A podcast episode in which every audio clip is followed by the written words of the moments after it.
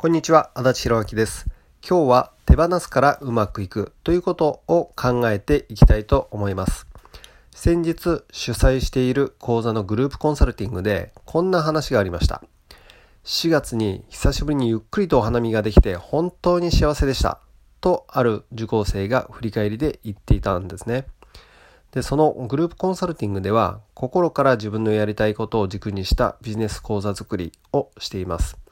で、なぜそんなセリフが出てきたのかというとですね、もともとそのことを言っていた彼女は研修講師という仕事をされていたのです。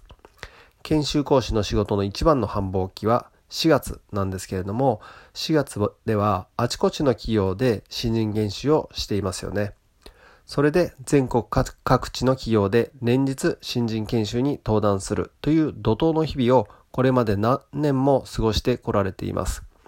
なので通りで例えば桜が咲いている様がですね目に入ったとしても意識は落ち着かず研修のことや次の登壇の準備また次の移動のことなどが頭に浮かんでくる。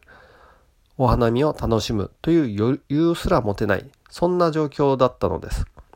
数年間そんな過ごし方をしていた中で新たな自分のビジネスを作っていくために昨年からはこれまでやってきた研修講師の仕事を手放してきているのです。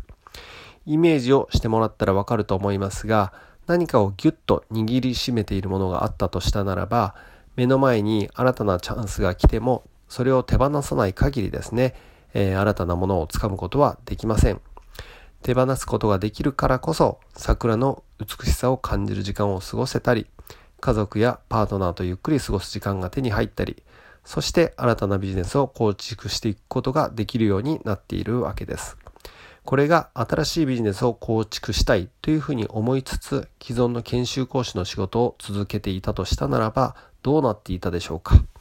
おそらく新しいビジネスはなかなか進まないでしょう。実際に以前はギュッと握りしめていた研修講師の仕事を今は手放したからこそ彼女の心からやりたいビジネスを進めていき、順調にステップアップしていっています。